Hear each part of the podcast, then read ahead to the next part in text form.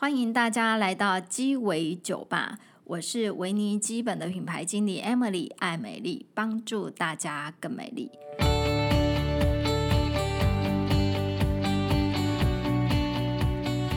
边来了一个 长得非常不一样、很帅气、高大威猛的帅哥，在哪里？在哪里？呃，然后是我们乐雅旅行社总经理叫蔡子健，他其实除了是乐雅旅行社。的总经理之外，他同时也是身兼呃创财创财整合行销啊永续整合行销的总经理，然后他同时也是台湾旅行业国民旅游发展协会的理事长。哦，这个要肺活量很长才可以一次念完。就是这几年很流行的所谓的永续旅游啊，生态旅游很夯嘛。而且最近因为疫情的关系，大家已经都慢慢出去放飞了，哎，哈。然后大家如何就是呃，不管你在自助旅行，或是你公司要规划旅行的时候，怎么去规划一个比较绿色、比较永续的、比较环保的一个旅行？然后当然也要。来请子健来谈谈，说这两三年因为疫情的关系，旅行业照理说是很苦的，可是他们公司很乖，他们公司逆向成长，很像他他的那个在的这个、哦、这个往上这样。他们公司呢，不仅就是逆袭成为就是上市上规企业指名要合作的旅行社，而且他们公司还拿到 ISO 认证，趁疫情的时候他们都在练功哎。然后我们今天就。邀请就非常热爱旅游、投入在永续旅游这个行业的蔡子健总经理。哎，你好，大家线上的朋友大家好，我是子健。嗯、嘿，声音好好听哦。没有没有没有，没有，对啊。对，很高兴来这里跟大家来分享永续旅游的一些过程跟一些内容，这样子。对，哎，你要不要讲一下你为什么会想要做旅游业？是不是跟你的个性特质有关系？哦，你做几年了？我从事旅游业应该有从事在差不多二十五年。出道这么早吗？十岁？我三岁就开始做，所以我现在二八，这样可以吗？做二十五年哦，二十几年了。因为如果说从呃真正开始有在做接触旅游带团活动，应该从高中时候就开始有在接触。你高中对。就救国团吗？呃，不是不是，就是去带一些活动团康啊，然后一些社团活动，然后后来也跟着。很多的出去当那些实习啊，嗯、然后去做这个累积经验，是，然后到后来专科之后，嗯、其实我我那时候就闲不下来，嗯，那我觉得说出去玩这个工作，其实你可以正大光明出去玩，然后又不会被家里骂的工作是，然后又可以赚钱，然后又可以赚钱的，嗯，对，那我觉得这个工作是非常适合我的一个工作。然后你又很喜欢跟人家分享，是不是？对对对，我、嗯、我每次吃到好吃的，或是去到好玩的，我都喜欢呃去分享给。其他的朋友、嗯、是对对，所以我们很多客人就是每次出去，在当下的游程，我都会跟他推荐其他的地方。嗯、他说：“哎、欸，不是在这个地方。”我说：“这个地方我会介绍，但是我想要推荐你，我现在又找到另外更棒的地方，也可以推荐给大家。现在很多旅游都是呃。”你的刻意，我的生活嘛，嗯、你到别人的生活地方去体验别人生活的方式，对，你其实也是一种深度旅游。嗯、那我们就要去认同在地的一些内容嘛。因为我跟你讲，我是花莲人，然后所以我我们家以前就从小就看到马路的马路的对面就是海。就是海，要么就山，嗯、就是很习惯。对，然后就觉得这有什么很了不起？哦，这个是很多人梦梦寐以求。后来我搬来大学毕业之后搬来台北住之后，然后住了十年、二十年在台北，我就发现说，哎、欸，那很了不起耶！我现在已经变歹巴怂了，你知道吗？我现在回花莲都像观光客。对，嗯，真的就有这种感觉。所以刚刚子健有自我介绍，就是说，因为他个性特质，他很热爱分享。然后，哎、欸，其实我觉得你蛮幸运的。你一开始你就非常了解自己，就锁定自己很适合的行业。呃，其实一开始我不是走旅游业，嗯，呃，我做的是贸易跟你做贸易，气管，对对对对对，所以我不见得说觉得，我只是爱玩，嗯，对。但是因为爱玩爱分享之后就，就呃中途踏进来，嗯，然后就一上车。然后客户就会回来跟我们做，需要我们帮忙嘛，那我们就很爱帮忙大家去尽我们自己所能去帮忙朋友们，去处理一些问题，就处理到后来离不开。是。对，然后就二十几年下来，我我觉得就像那个特斯拉创办人说的，嗯、你如果找到一件让自己非常持续热情的事情，你一天工作，你一个礼拜工作一百个小时你都不觉得累。好熟悉的话，对。对，好像前几天我看到某人分享，上面也有分享到，嗯、对不对？对。然后呢，就是就是说，其实因为我跟子健是连友，脸书上的朋友，然后我以前刚开始认识他的时候说。好羡慕有人，就是他工作是旅游，因为每天都在玩。可是我后来就是成为他连友三个月之后，就说哦，我让安内拼命，真的是拼性命在玩的，我都觉得说哦，要我都觉得好累，因为他真的几乎每天都在不一样的地方打卡、看景、参访、体验。因为你们要走行程嘛，你们一定要自己走过行程才知道说这个地方有什么好玩的，嗯，然后把它变成你们公司的产品嘛，对对不对？所以他其实他真的就是很用他的生命跟热情在玩，嗯，没有啦，其实我觉得我们必须帮客户去，就像呃我们。像 Emily 在做她的商品一样，嗯、你每一样商品你要经过不断的测试，嗯，可能要去分析，那针对你的消费者的族群，嗯，那我们不可能知道说一下子就认为说，哎、欸，这些东西我怎么去推荐给我的客户跟我的呃贵宾？那我必须先知道这个制造商、这个供应商它本身的状况，还有这个景点的内容，嗯、所以还有这个饭店，是是所以你一定要，那不像是大家送过来景点餐厅就在那里，嗯、我不可能叫他把菜送过来给我。我一定必须现场去看过、走过行程路线，嗯、然后其实旅游的部分深度很深。其实像气候，嗯、台湾的部分很多、哦。你有一句名言说，旅游是门槛低，嗯、但深度很深。对对对对对，嗯、我们所谈的不是说我带你出去玩，嗯、我必须知道说什么时候适合在哪里玩，嗯，然后连气候是怎么样，嗯，然后什么样的方式。像你说，我们台湾四面环海，那很多那你说大家是不是一年四季就有出海去玩？不行，不行。你知道为什么？因为有季风，有季风，有洋流，有温度。那为什么？但是很多很多外国人就很喜欢来台湾玩玩海，嗯，因为台湾跟外国外相对起来，它在冬天的时候，它的海水是温暖的。哦，这样子。对对对，所以不同的地方适合不同的内容，然后适合不同的族群来做不同的规划。那就是我们在、嗯、呃，我说水很深的地方，就在于说，大家觉得玩很快嘛。嗯、我今天带着家人，我开着车就出去。嗯，但是你。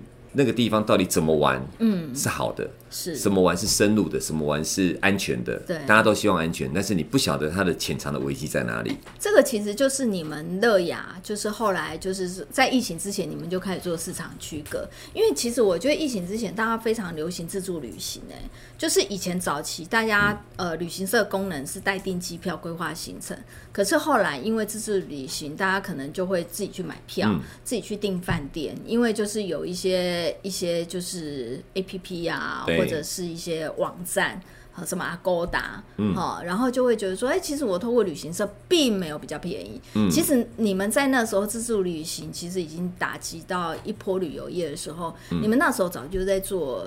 区隔了，其实你们是不接散客，你们都是接团客，对不对？其实我一开始到现在，我一直都是以企业为主，都以企业为主，因为呃，跟着金主走又对了，呃，是这样吗？对，跟着企业的需求，因为企业的需求跟一般散客需求不一样。那现在资讯太发达，为什么企业需求会不一样？不就玩吗？呃，玩玩的如何？那其实企业要求不是只有个人满足就好了，所以它很多的内容它必须去顾虑到。嗯，譬如。我们现在其实大家看自由行，我也会自由行啊。嗯、我自己出去玩，带着家人出去玩也叫也叫自由行，因为网络太发达，资讯太快。嗯、但是你在这些网络跟资讯上面，呃，旅游这个角色，旅游的旅行社的角色，不再只是说我帮客户做订房订餐的定位工作。嗯，因为这些订的过程里面，其实它很多所考量的。餐饮饭店，它也只会直接会对到直客，嗯，所以它的价钱可能就很浮荡。但是找旅行社的用用意，应该是说你如何规划好整个活动的安全性。跟它的一个流畅性，跟它风险上的管理，哎、嗯。欸，安全真的。对，你所谓的安全是说这个地方很安全，嗯、还是说这个地方有哪些该注意的？嗯，他一定，你问任何店家吃饭，他说你们家的菜好不好吃？嗯，你觉得他会问你说好不好吃？好假容好假，对对对，哦，等于你刚刚起料吃到之后就发现啊，算了，嗯、对，对对所以这个的风险性安全性上面，对于一般的客人来讲，你可能一年只去他一次，嗯，但是如果好的商家，我们是一年去上百次、十次、二十次以上，帮他来做推荐，嗯，所以我们在跟呃帮客户安排游程规划的时候，对于风险安全的考量上很多。那企业在跟呃做员工旅游，或是做企业的奖励旅游啦、大型活动的时候，他顾虑的就不是只有单纯纯粹地方好不好玩，它便不便宜，因为。价格永远都落实在各位所得到的品质上面。嗯，我觉得不应该用便宜来制定游程好不好玩，应该是说，我认为它的价值跟它的价格是否价值会高于它的价格，嗯，这样才对。有些人认为他吃呃一般一碗卤肉饭，他就已经达到它的效果，但是有的人觉得说我没有山珍海味，我不不见得是这样。嗯，但是我们如何让消费者他所预预预计的这个预算内发挥最大的价值，嗯，这才是我们需要去帮他做的专业的一个流程规划的一个工作。嗯、是，刚刚子健讲了说，其实员工旅游的需求跟就是散客是不一样，对对对，跟自助旅行是不一样。的确哦，比方说像我自己也是一个企业主，我就想要说，员工旅游当然就是要快快乐乐出门，平平安安回家，对，这是首重的，就是说。呃，玩的便不便宜是其次，嗯，因为我们很害怕，就是特别是越大公司啊，越怕说员工旅游的时候万一有意外，哎，欸，那个报章只要是登出来说某某员工旅游，它就会变成那个那个搜寻你你好不容易花了十年二十年在累积你的商誉，结果却因为一一件员工旅游的意外，对，变成你的搜寻的第一名，是因为你们公司有意外，对，那很恐怖哎，欸，哈。每个企业主其实在呃做。在执行自己企业的活动的时候，嗯、或是工作的时候，其实他所要求的应该是在风险考量上是第一个。嗯，好，那风险考量的成分就很多。嗯，我今天环境的考量，我今天的所有的流程上面的考量，嗯、那对于我们是。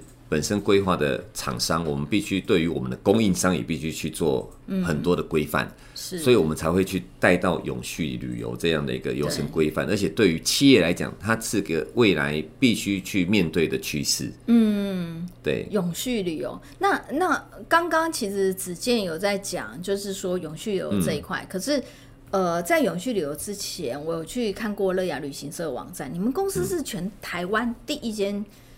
经过就是有拿到 ISO 认证的，嗯，对，旅游，我们是目前，请问那个 ISO 认证是什么？呃、我们一般消费者对 ISO 认证可能就会觉得是食品厂啊，什么工厂啊，旅游还有 ISO 认证这件事情。对我，我们目前通过是、嗯、呃英国标准检验协会里面的 BSI 的 ISO 二零一二一活动性永续管理认证。嗯，那我们做的是组织型的部分，不是单一活动。其实现在很多的活动都会去申请 ISO。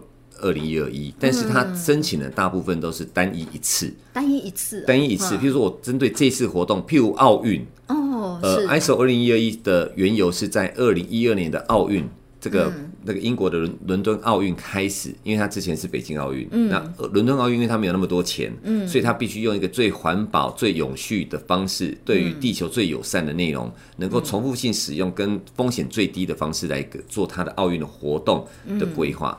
所以他会要求他的供应商一起来做这一方面的事情，嗯，一起来受到这样的一个要求。因为我们所有的商品，呃，我们我们来看一下，呃，像其实 Emily 在做她的化妆品，我们这个保养品，品，其实他会对于他的供应商的要求都非常的高，是因为你的。产品不是只有单一一个一个内容所组成。是我今天的包装，我今天内容物，我该是由各家的供应商组合。德国啊，西班牙。对对对，你一定选最好的，才会变成一个这么好的商品。对，那旅游一样嘛，我今天旅游出去，旅行社来帮规划一个旅游，不是纯粹只有单一一个饭店。嗯，我饭店里面也有餐厅，我是不是有交通？是我有景点，我有产地方的产业，我有文化，这些需要包装在整个。活动的过程当中，嗯，所以 ISO 二零一二一的这个规范，就是规范在整个活动过程当中的这些的供应商的利害关系人，嗯，是不是能够符合到降低风险的一个标准上面？嗯，所以你说旅游是不是呃水很深？是不是觉得说，哎，我讲出去玩很简单，但是一个好的游程，对，跟一个安全性高的游程，就不是我说好玩就或是安全。它就是代表它就没有问题。那我怎么听说你们的旅游有的时候出去行程还要蹭垃圾，是真的吗？呃，其实我们希望达到一个目标，就是永续的做法，不见得是、嗯、因为有些东西是一定要使用，嗯，但是一定要使用会造成垃圾的的产出。但是如何让永续的做法不是一次性就到位？它可能用一个循序渐进的方式。嗯、那为什么说蹭垃圾？原因是我们举个例子来讲，我们现在在游览车上面，大家都会带呃，都喜欢喝矿泉水。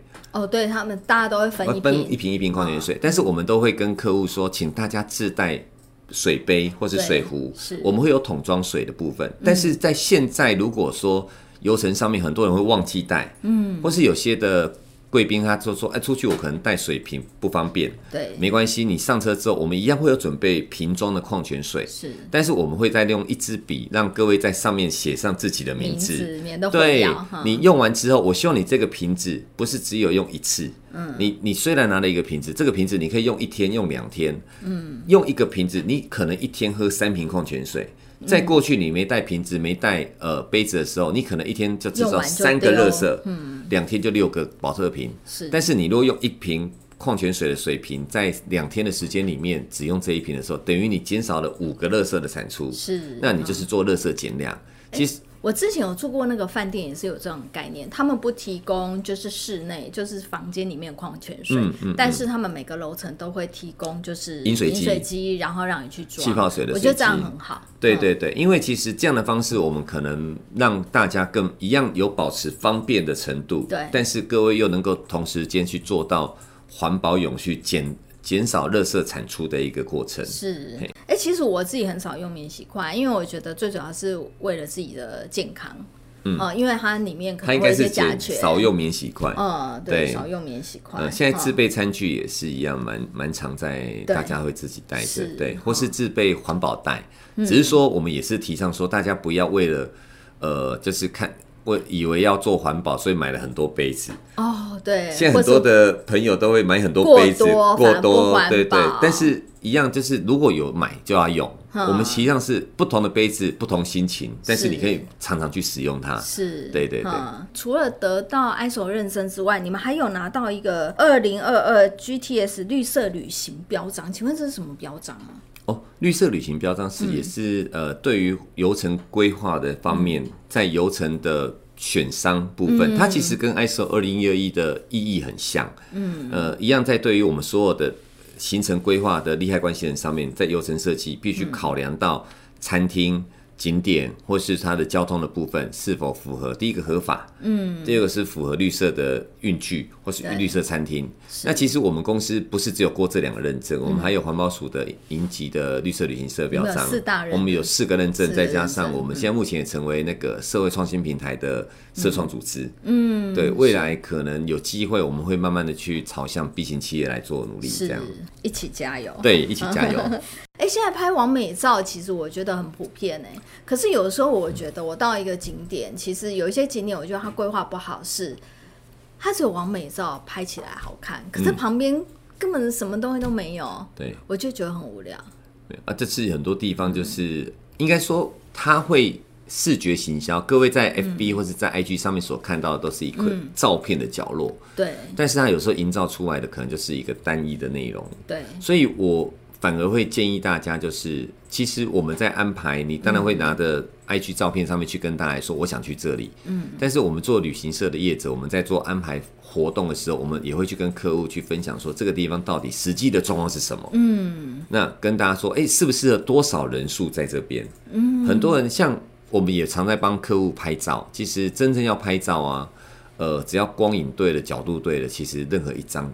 就连在家里拍都会非常的美，都是完美，都是完美，找对人拍好照片就很就会出来。哎，那你我我很好奇，你们公司的那个就是就是规划师或者是嗯。或者是领队，他们都会去受过一些拍照的训练吗？呃，我们自己都会跟大家去分享，而且拍照其实重点在构图，嗯，然后再来就是拍照也要看天候跟那个状况，是对对对，那当然。点很重要啦，嗯、那我们会在每个活动过程当中，其实会帮客户留下非常多美好的照片。其实自己出去玩就家人互拍嘛，嗯，那你今天跟我们的团团队出去，我们都会要求呃我们的领队伙伴们能够在活动过程当中帮客人留下一些快乐的回忆记录。我觉得这也是非常棒的一件事。对，因为我觉得有一些旅行社现在已经进化到那种，嗯、就是导游都很会拍照，对，强迫功能，对，然后甚至还会出动空拍机，你知道吗？对，我觉得都会有这种配备。对，但是拍照就是拍完之后回去要再做整理，是最辛苦的一件事。对，这是真的。我真的觉得，其实交通便利性也还蛮重要的。是，如果说是自助的话，其实交通就很重要。是，那团体旅游活动，企业客户在安排，可能就是大众交通工具。嗯。好，高铁、台铁或是游览车的方式，嗯，就比较低碳。呃，比较共乘啊，不会说每个人开一台车，嗯、然后在活动过程里面，你说用单车也好，或是步行的方式也好，嗯、其实我们都要安排在游程当中去做搭配。嗯、是，对，比较不会说大家在呃各自各自。当然，疫情当下，嗯、大家会自己开车的原因，是因为他不要跟别人太多的接触，这样子。你们公司为什么会会在疫情的时候去特地去拿永续旅游的认证这一块？其实不是疫情的时候再去拿，其实我们从二零一九年拿到 ISO 二零一二一之后，我们每年。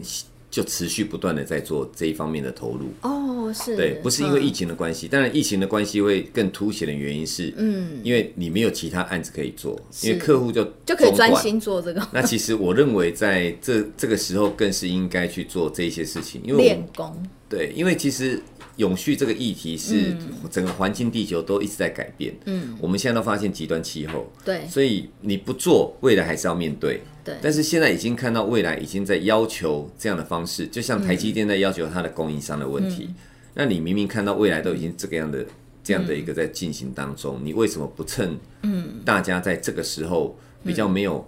事情，或者说你觉得应该是必行的，嗯，就像数位化一样，嗯，很多在讲说啊，我们公司要数位化，但是你有没有彻底去执行？大家都知道大数据很重要，但是有没有确实去看大数据它所？直接那，你可不可以讲比较大家比较容易听得懂？因为你讲的东西太专业了，一般的消费者可能对永续旅游还是不懂。什么叫永续旅游？我出去一定要吃素吗？还是我出去就不能用塑胶袋？或者我出去怎样叫做永续？大家可能比较没有这方面的概念。呃，我们把永续旅游把它去呃，就是做三大面向哈。嗯、第一个是对于环境，就是我今天在出去游程过程当中，我尽量减少环境的破坏哦，呃，跟地方的物种的一个延续性是。好，我觉得这个是第一个部分，在对于环境的内容。嗯、第二个是对于文化的保存。嗯，呃，我们到每个地方去，我们要尊重它的文化，嗯，然后去了解它的文化，并支持它的文化，让它的文化可以在这个地方里面。历史古迹文化部分可以做延续，啊，这个我觉得是我们在永续旅游里面蛮大的一块的，也是一个区块。第三个也很重要的是，我们在永续旅游过程当中很重视的是在地经济的发展。哦，在地经济，对对对，因为我们为什么去做永续旅游会谈到在地经济？我们都知道，我们去旅游的时候，台湾最美是人，到世界各地其实也是人。嗯，如果我们只到那个地方去看看就走，嗯，没有给他任何的。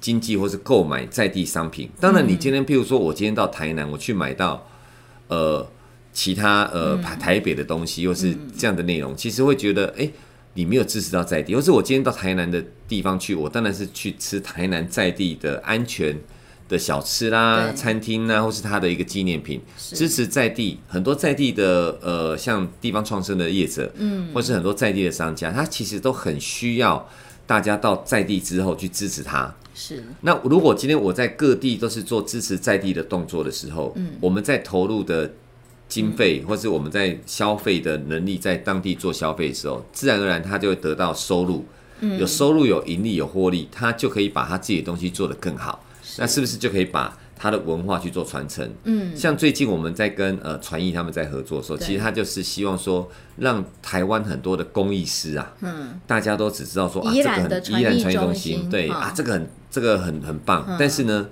传艺里面的老师他所做出来的内容，嗯、大家却觉得说啊，这个可能就一个师傅做出来，他不了解他的文化，嗯，所以我们都会希望说，大家去了解文化之后，嗯、去认同这个文化，跟认同它的工艺商品，嗯，然后进而去购买，嗯，或是说你有需要的时候可以去做采购它的这些的内容，让他觉得说，哎、欸，我做这个其实还有它的市场。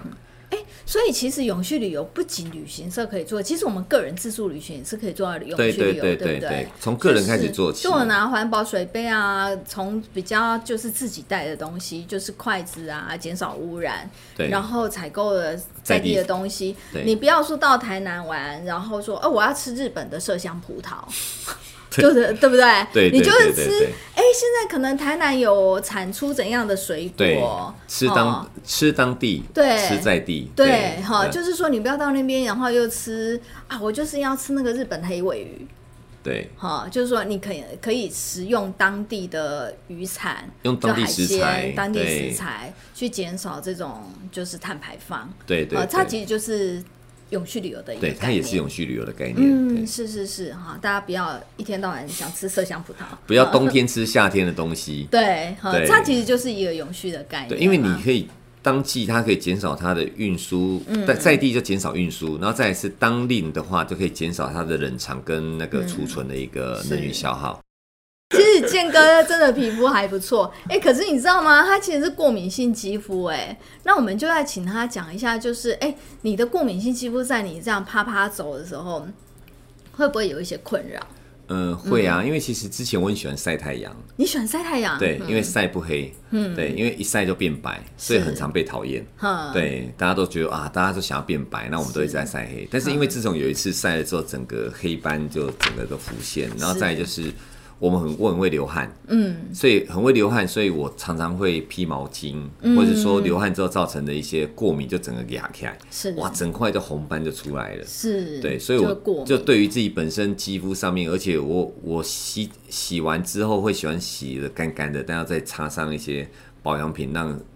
让脸上啊，或是让身身上会比较滋润，嗯，这个我还蛮蛮重视的。所以你保养，你很嗯从几岁开始保养？我应该从大专的时候，其实就我都有在擦一些乳液啊或化妆水。哇，大学的时候就有保养概念的男生。以那个年代来讲，真的比较少。现在应该还蛮多。现在大家都想要当花美男。嗯，清洁啦，就清洁完之后那个脸很不舒服，所以就有做一些这样的呃保养在上面。为什么说清洁完很不舒服？啊，因为我都喜欢洗完脸，我喜欢我不喜欢洗完脸还油油的那种，有一些太滋润的对的那个洗面乳。是我喜欢洗完之后就是比较有干净感的那种。干干嘣嘣的感觉，对对对对对。嗯、然后所以，但是那个感觉又不能太久，嗯、因为那个浴室的蒸汽一结束之后，外面一吹风一吹，其实就干掉了。所以我一定会擦乳液在脸上，嗯、然后让它保持、欸、有概念呢。对，哈、嗯，真的江湖赛走那个保养概念要有，我觉得这个很重要。对对对。嗯，然后健哥你自己你自己也会去买一些就是 for man 的，以前可以出国的时候对会去在国外买一些进口的。给男性专用保养品，对不对？对对对，以前因为以前我们常会带带团，也会带出国。那出国的时候会经过呃那个免税店，所以我们都常会在进出国的时候都会去买一些保养品。嗯，那保养品可能就说啊，这个男生 for man 的，然后就先一看到不先涂，先闻味道。哦，先闻味道，是不是很 man 的味道？对对对对对，那男生是不是有他男生固定的味道？这样是，对。但是抹一抹之后发现，哎，其实跟一般我家里面用。家人的其他的好像没什么太大差异。对，对你知道吗？其实男性 for man 就是男性专用的保养品啊，或者是彩妆，嗯，这就是话术而已。哦，它真的就是以保养品来讲，保养品是怎么组成？它就是保养品成分嘛。对。那你说玻尿酸有分男生女生用吗？嗯，没有。嗯，应该没有。对，或者是说，呃，什么怎样的成分，就是比方说，呃，赛洛美 ceramide 或是维他命有有分 for man 或是 for woman 嘛？对，也没有。所以保养品成分基本上它是没有分男女的。嗯。嗯，可是它会分男女，真的就像你说的，就是味道。对。哈，就是哦，比方说，听说在台湾，只要你的保养品有玫瑰味，女性都都很爱，都卖翻。对。哈，然后男生呢，就可能加。那个薄荷啦，加茶树啦，或加麝香啦，对，大家就觉得说，哇，这就是男人的味道，对，哈。可是殊不知，其实它只是用味道去区分。那这个以过敏性肌肤来讲，它光是这个香料或者是香精，可能就是很大的致敏源。嗯、你知道我们香料或者是香精啊，那个致敏的比率啊，大概就二十趴左右。其实是香精在毒。对。可是又有又有一些人会觉得说，可是它天然，它是天然的精油，呃，嗯、是否天然我们不知道。对，对可是你知道吗？根据一些就是分析啊，其实所谓的天然精油，它的成分，所谓的我们在讲单方精油、嗯、单一精油来讲，它里面的成分有时候最多会包括数十种成分在里面。其实精油的成分更复杂。更复杂、更难用法规去去规范。嗯，然后最近又就是欧盟那边有一则新闻啊，大家都跳脚。怎样的新闻？就是说欧盟想要就是在薰衣草那边去加一些警语。嗯，你只要成分呃保养品成分里面含薰衣草，就是要有警语，就呃会有一些环境荷尔蒙会干扰内分泌。结果所有种薰衣草的这些农民都跳脚，影响到他们的收入。对，就是说你这样会影响到我们生计，就是现在还在抗争中。嗯，可是的确哦，精油。的所谓的植萃，它的确里面有一些是含有雌性激素，嗯、那其实不是那么适合小朋友用，因为小朋友他的、嗯、他的内分泌系统比较容易受到一些嗅觉的影响，好、嗯，然后或者是经皮的吸收、嗯、会干扰他的内分泌，所以以前欧盟也会常常会有一些数据出现，比方说妈妈给小朋友擦含有薰衣草或是玫瑰或者是。一些精油类的东西，哎、欸，结果小男生长出胸部来哦，他就是干扰，他就是让雌性激素，他应该照三餐擦，就会有那个，就会童颜童颜巨乳嘛。就是就是说会影响啊，其实不是自然天然的，嗯、其实对，连天然的都会影响，天然都会影响、啊，更何况是那种所谓的人工人工香精之类的那种。大家所流行的那种概念，比方说跟永续有关，像 Clean Beauty，、嗯、我不知道子健有没有听说过？Clean Beauty 是指无添加的保养品、嗯、，Clean Beauty 它就不会只限定在你是所谓的天然的成分，哦、所谓的洁净的保养品，嗯、它就不会只聚焦在。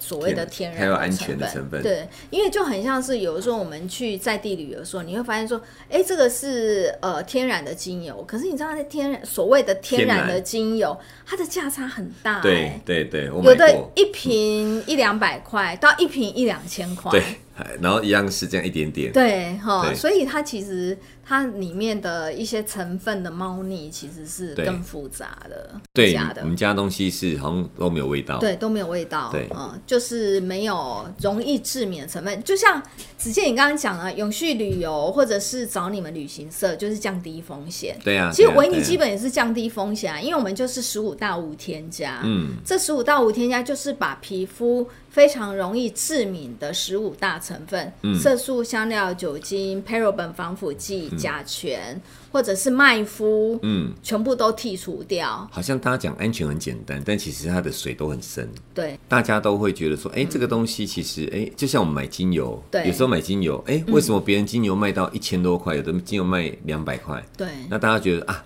一千多块太贵了，我用不起，用两百块。但殊不知，用完之后造成更大伤害。对，那就是这样。所以所谓的安全跟便宜，嗯、我觉得它的取向真的要去了解它所内涵的东西，才知道达到它那个价值的标准。呃，比方说像很多人在团购面膜，对，团购面膜一片十块，我跟你讲，对，那个十块，我跟你讲那个成本哦、喔。比方说，哎、欸，你看这个铝箔包装就多少钱？对。然后再印刷，里面的面膜纸就多少钱，精华液就多少钱，我还贴中文标就多少钱。那这样，你看你这面膜纸，然后再加这个成本加一加，可能三块到五块吧。对。那我末端售价卖十块钱，我还要给通路抽。对。我里面可以放什么？水。就水啊。对。然后顶多我不会给你放到很好玻尿酸或者是什么，我不会放什么所谓的锁水剂或保湿剂，我放的是增稠剂。哦，就是有那个黏，我让你有黏黏感，但是没有作用。嗯，哦，然后心里就开心了，对，就开心了，然后就觉得买到好东西，对，然后长抠，然后自己皮肤变好变坏，对。你觉得十块钱？你那扣掉成本嘛？我们这样一个一个分出来成本，不然售价十块钱，通路要抽，或是团购团妈要抽。其实这个东西跟旅游很像。嗯，我们常常看到很多旅游，就是啊，我二九九九或一九九九去哪里去哪里？以前国外卖人头吗？以前出去国外不是常常会砍说啊，去泰国我可能就是呃一九九九，对，或是四之前还我还看过四九九四千九百九十九的一个内容。但是啊，这些去泰国对对对对对。哦、但是大家去完之后发现，哇，羊毛出在羊身上。对，你什么东西必须另外再消费，嗯、你光机票都不值那个钱了，你的游览车住宿那些多少钱？所以，大家常常会去。我们其实很多人都说，跟子健、跟乐雅出去玩很贵。嗯，这个这个其实我在很多很多客人面前，然后像我们自己的徐阳姐都会免费了才贵。我说哦，我不要拿拿把大家抓去卖。我我是跟你做朋友，我可以不做你的活动，嗯、但是我一定要把事情告诉你。厂、嗯、商这些所有提供服务的业者，嗯、让他知道说提供好的商品其实是最重要的。嗯、我们也不愿意去恶意的去让他去砍他的价格。嗯，在合理怎么样达到大家最好的一个平衡点，其实很重要。我们刚刚直接讲到那个旅游，什么二九九九四九九，我就很我我真的有一个实际的例子，是一个我朋友妈妈，嗯、然后去参加那个韩国的旅游，对啊，然后那个团当然很便宜，三天两夜就几千块钱，可是那种都是怎样？听说是那卖人头，就旅行社我揪了二十个人的团，嗯、然后我可以把这个人头一个人头卖一百块美金。给当地 local 一百块美金就代表说，哎、欸，我把这底亚和你去抬，嗯，把这个猪让你去杀，嗯、然后都带他们去买东西，嗯、都买什么？都去那种一般的他们所谓的免税店，然后买韩国的保养品或是保健食品。可是你知道吗？那些韩国写韩文，我们大部分人不懂韩文嘛，它其实很多都是台湾的地下厂商或是大陆的一些厂商。做的东西，他写韩文你根本看不懂，然后他跟你讲说这是什么韩国明星在用，你怎么会知道呢？然后特别是在欧巴桑就买一堆，然后我那个我那个朋友的妈妈，那个朋友就打电话给我说，就说哎、欸、Emily，我妈妈去韩国回来，然后买这些东西啊，擦了三天呐、啊，整个脸变黑的。我说啊，那应该韩拱。嗯，对。含重金属，重金属。我我们应该是说，不见得，呃，不是所有的境外，或者说所有的店家都不好。嗯，应该是说它有很多很好的商品，嗯，但是也有因为，但是为什么它的商品会变不好的原因，是因为消费者他只在意到价格。对，今天每一个店家生产自己的商品，我我我认为他应该都是想要把他自己的最好商品提供给消费者。是，他不会说我一开始就是要把你做烂掉。嗯，那我我会做烂掉，或是做做不好去把成本降价的原因，一定是消费者认为。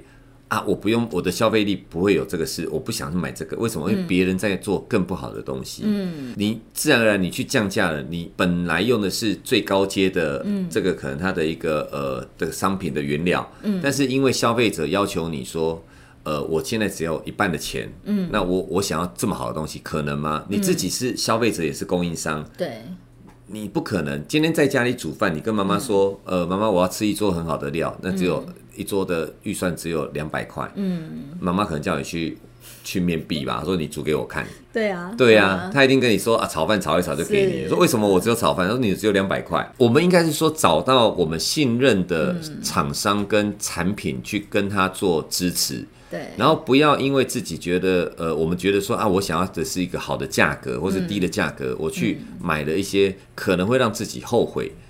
会造成这样的结果的一个商品，或是这样的服务，我觉得永续旅游不是在于说大家就是认为它很很远做不到，嗯，呃，从自己本身很多的行为举止上面，跟你的认同度，其实就可以去做。对，那其实像旅游部分是一个很快乐的事情。那我们的旅游不要造成过多的破坏跟污染，那也可以让地方去给支持这些正在朝永续。